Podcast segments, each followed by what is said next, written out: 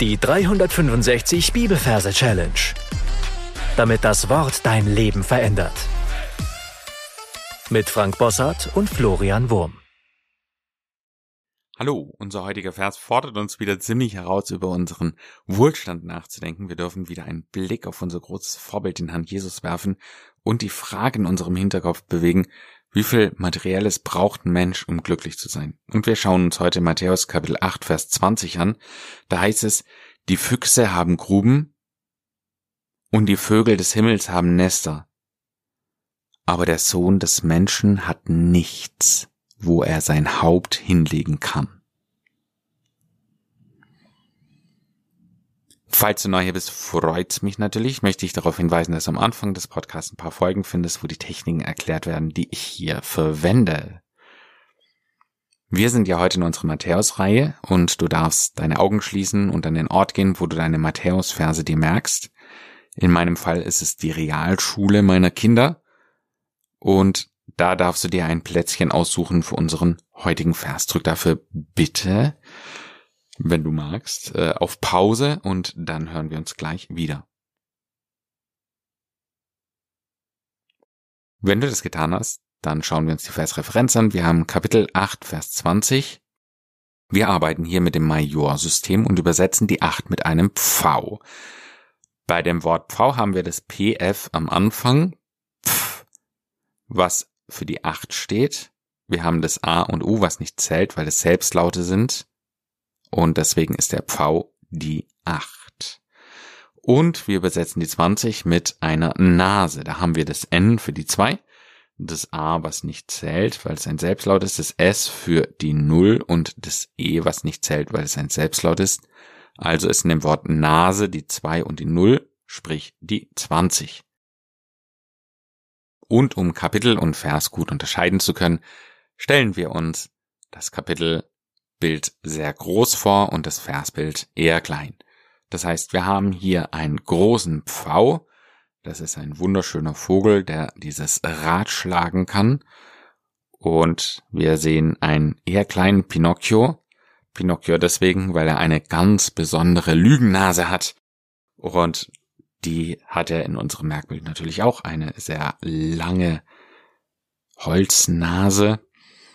Und in meiner Vorstellung ist der Pfau eben riesengroß und auf seinem Genick sitzt der kleine Pinocchio reitend auf diesem Pfau. Und der Pfau ist ein sehr weiser Pfau in meiner Vorstellung und er möchte dem kleinen Pinocchio eine Lektion zeigen.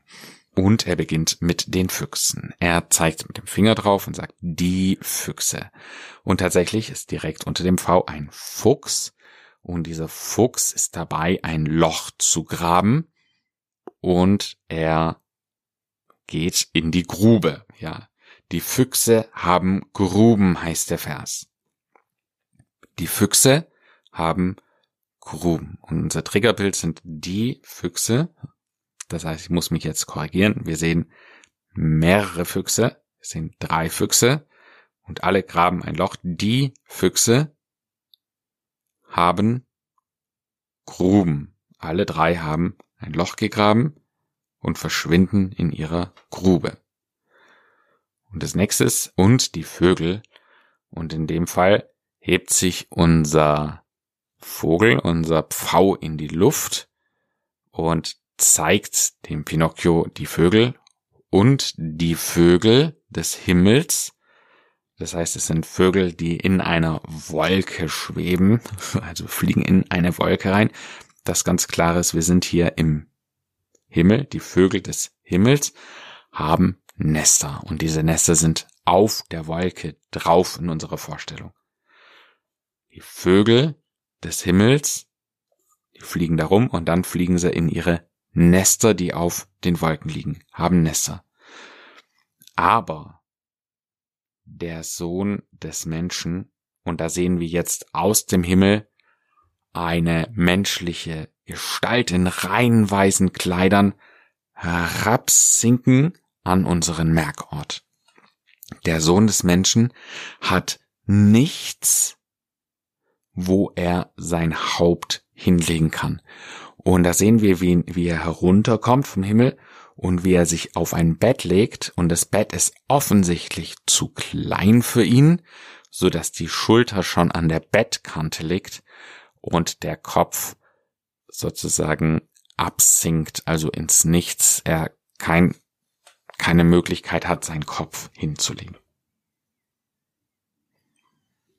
Das war schon die Bildergeschichte. Ich wiederhole nochmal. Wir sehen einen großen Pfau, der für die Acht steht. Auf seinem Nacken ein kleiner Pinocchio, deswegen, weil er eine tolle Nase hat und die Nase steht für die 20. Und der Pfau zeigt dem Pinocchio mit dem Finger oder mit dem Flügel die Füchse. Wir sehen drei Füchse vor ihm, die eine Grube graben, haben Gruben.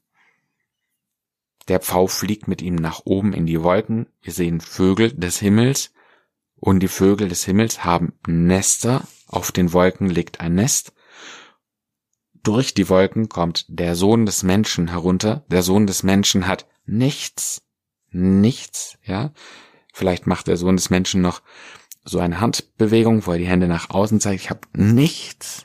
Oder er tut seine Hosentaschen auskehren, also von innen nach außen stülpen und zeigt nichts, nichts, ja. Der Sohn des Menschen hat nichts, legt sich auf ein zu kleines Bett, die Schulter ist am Anschlag und der Kopf hängt runter, wo er sein Haupt hinlegen kann. Ich empfehle dir jetzt auf Pause zu drücken und alles, was wir bisher besprochen haben, für dich in deinen Gedanken nochmal zu wiederholen, dann hören wir uns gleich wieder.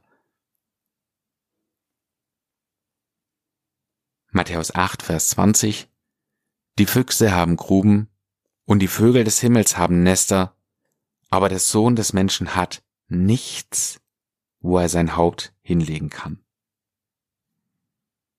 Dann zeige ich dir jetzt noch, wie du den Vers singen kannst und ich möchte empfehlen, danach auf Pause zu drücken, den Vers ein paar Mal singend zu wiederholen und dann in deine Anki Merk App einzusingen.